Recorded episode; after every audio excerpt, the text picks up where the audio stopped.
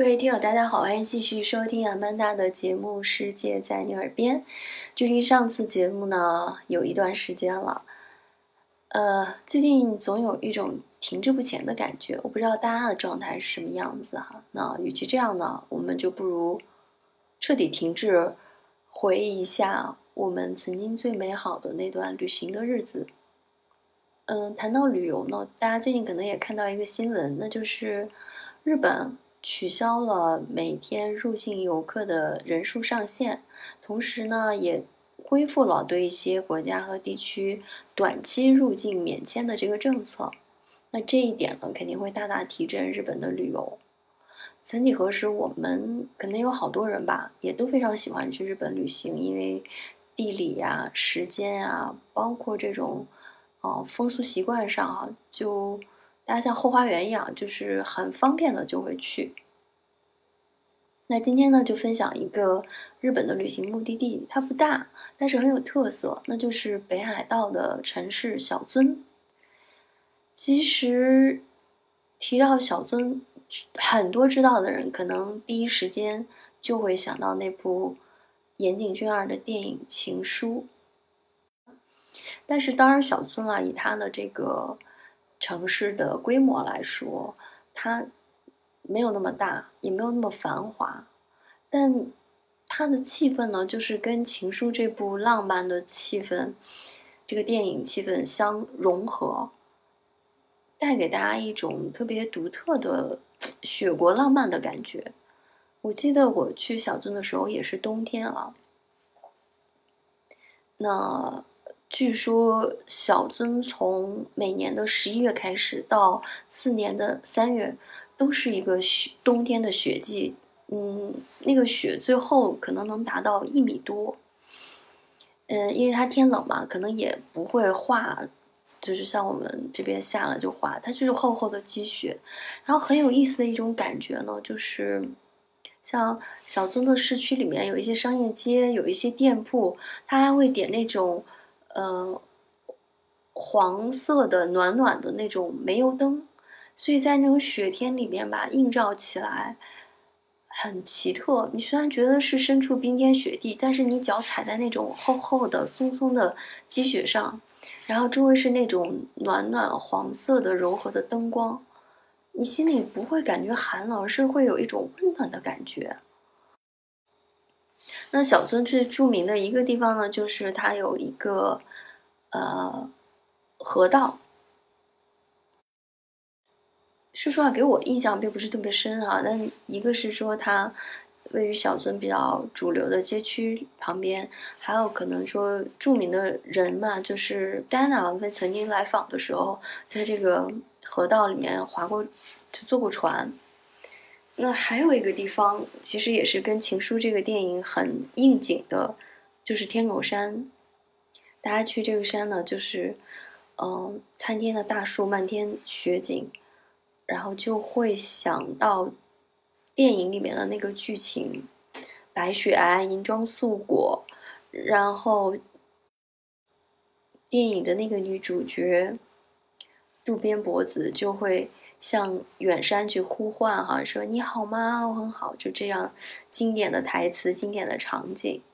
那我们当时去了也很震撼哈。除了在这个山上远眺，那还有一点就是这个山也是很著名的滑雪胜地。当时我们去的时候，就会看到附近就穿着校服的很多中学生，比如什么什么高中，什么什么县高中。他们其实感觉就是日常的那种冬季体育课，哎，特别棒。他们就会得天独厚这样的优势来滑雪。那我们当时呢也安排了滑雪，但比较搞笑的是，可能组织的人认为我们这群人里面多少会有一两个会滑的，那大家带一带就好了，所以就没有给我们请教练。但是没想到我们这群人其实都很怂，嗯。可能平时滑雪的经历不是特别多，或者没有也自然的滑雪场滑过，所以到最后以至于我们当中，我记得没有一个人上过那个，连初级雪道都没有上过，只有在初级雪道旁边有一个练习的坡，然后大家就在那儿自己找一个自然地势比较高的地方，这样出溜滑下去。最搞笑的是，旁边是有一个日本的老师带着幼儿园的小朋友在练习滑，就我们的水平跟小朋友差不多。那小朋友也特别可爱，就是老师哎一个一个在这个小坡上滑来滑去，然后，嗯，大家都还挺勇敢的小朋友。嗯，这是一个印象哈。那还有就是说，在日本肯定我们住的是温泉酒店，呃。日本人真的是很喜欢泡温泉，在那个酒店里面，基本上，比如说除了吃饭，然后短暂的在房间里休憩，大家就都会换上那个沐浴式的这种和服，然后去泡泡泡温泉。嗯，再说到呢，其实提到日本，大家就免不了买买买嘛。除了美妆之外，其实就是日本的小零食做的很好，尤其是北海道有它的特色。大家可能第一就会想到的是白色恋人那个巧克力，呃，虽然是挺贵的哈，但是你看它这个名字，然后契合了小樽这个地方，然后就你确实就会为这种品牌的意境去买单。然后当然除了白色恋人之外，它有一条那个商业街，就是我刚才讲的，你如果白天去逛是一番景象哈，就是银装素裹，像一个童话世界一样。你如果晚上去呢，就是迎着那种暖暖的灯光，你也会有一种很温馨的感觉。就他们有几个有名的牌子嘛，我记得好像有一个叫六菊亭。还有叫什么来着？就是你会觉得，哎，日本人就是把零食小吃这个东西做的特别的精致，口感又好，然后包括它的包装也很有意思。我最喜欢的是六菊亭里面有一个夹心饼干吧，它其实就是酥软的饼干，里面加黄油，黄油里面加了葡萄干还是蔓越莓，然后加了一点朗姆酒的味道。而且日本的零食，大家可能都记得，它那个上面写的不是保质期，它写的赏味期。虽然就是保质期的意思，但是你就会觉得，因为它很短嘛，就是你觉得这个赏味它最佳的时期就是趁新鲜、口感非常好的时候去吃。嗯，那还有大家很迷的就是有一家，嗯，八音盒糖果店，那可能对于小女生来说也是最爱的一个地方。那还有说到这个包装，就是在日本的那个便利店里面，其实你经常能买到那种牛奶布丁球，然后你看上去包装很好的一个像小气球一样冲的鼓鼓的啊，你会觉得哎这怎么吃啊？其实它上面有一个，我记得是绑的一个小皮筋儿一样的一个封口的地方，只要轻轻一戳，哎它啪的一下就碎了，而且这个碎的恰到好处，不会说碎了然后里面的。布丁球也碎的满手都是，它就是恰恰让一个完美的布丁球呈现在你面前，然后剩下的那一点包装还可以托在你手里，不会弄脏你的手。哦，就是感觉有的时候你不仅是在吃一个零食，你还在欣赏它包装和这种设计的艺术。那再说到呢，有一个经历就是在呃北海道吧去。安排了骑那个雪地摩托，这个经历对我来说就是有点奇特，但又有点沮丧，因为其实大家看起来一个雪地摩托骑得很嗨哈，但是其实当你驾驭起来并不是很容易，你要一直握好那个把，否则的话，尤其是。一个团队走的时候，前面的那辆车会很沉，就踩出了一个厚厚的雪道的棱，对吧？就跟你滑雪也一样，你必须要控制住在那个棱里面走是最简单的。如果你走偏了，其实前面压的那个棱就会变成你的阻碍，你就会感觉你是不停的在棱上各来各去，所以你的手就一定要握住那个，呃，就是握住那个把，避免它走偏。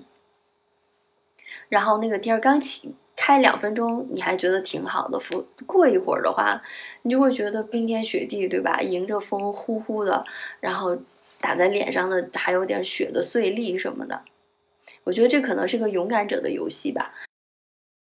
然后到一个地方的时候，是设为中转站，就是到那儿会掉头回来嘛。那儿就站了一个，嗯，就是这个雪地车他们服务的一一个大叔。那个大叔吧，就是我不知道，可能北海道就相当于，嗯，也是典型的北方人的性格，就是尤其日本本来就不苟言笑，然后北方人就更沉默寡言。然后他就在那儿不停的用手做手势，就意思转转转，让你赶快转过来。但是作为一个不熟练的新手，这时候就会很着急，觉得他是让催催促你赶快转。然后一不小心我就踩了一下这个油门儿，然后这个车就窜了一点。嗯，那在旁边呢，其实它那个呃山坡是有一个梯度的。当然不是万丈悬崖了，但是它跟下面其实稍微有个梯度。我距离那个边儿吧，当时说起来其实也还有个两三米吧。但是你知道那个大叔一下就生气了，你知道吗？他就啪的一下拍了我手一下，打了我手一下，你知道吗？然后当时就是，我觉得这个不苟言笑的大叔那张脸就。歘的一下，让我联想起我们看过了那么多那么多的，就是抗日剧里边的那个哈那个形象了，嗯，就很很恐怖的那么一个形象。然后，那我掉过头来，其实我心情就会不太好嘛。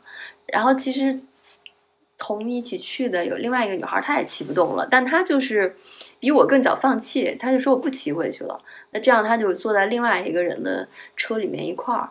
这个负责的日本大叔呢，就骑着他那辆雪地摩托往回走，然后我就骑得很慢，我就跟在这个他后面。然后这个大叔呢，就是跟在前面，等于说给我开路。他有时候还会回头看一下，就怕我掉队。就是这个时候，你会觉得这个大叔是一个很负责任的，然后其实他内心也不坏的人。但是从他的那种表现来说，尤其是他。就拍我手那一下，然后那个神情怒了那种表情，就是让你心有余悸，就心情很不愉快。然后等到要归还这个车辆的时候，因为日本人都很讲究这个秩序嘛，就一辆车一辆车紧挨着，就跟那个去超市的购物车一样，对吧？你推进去要一个卡上一个。但是我就是距离前面那个车还差个半米吧，我就放弃了，我就不想卡上去了。然后。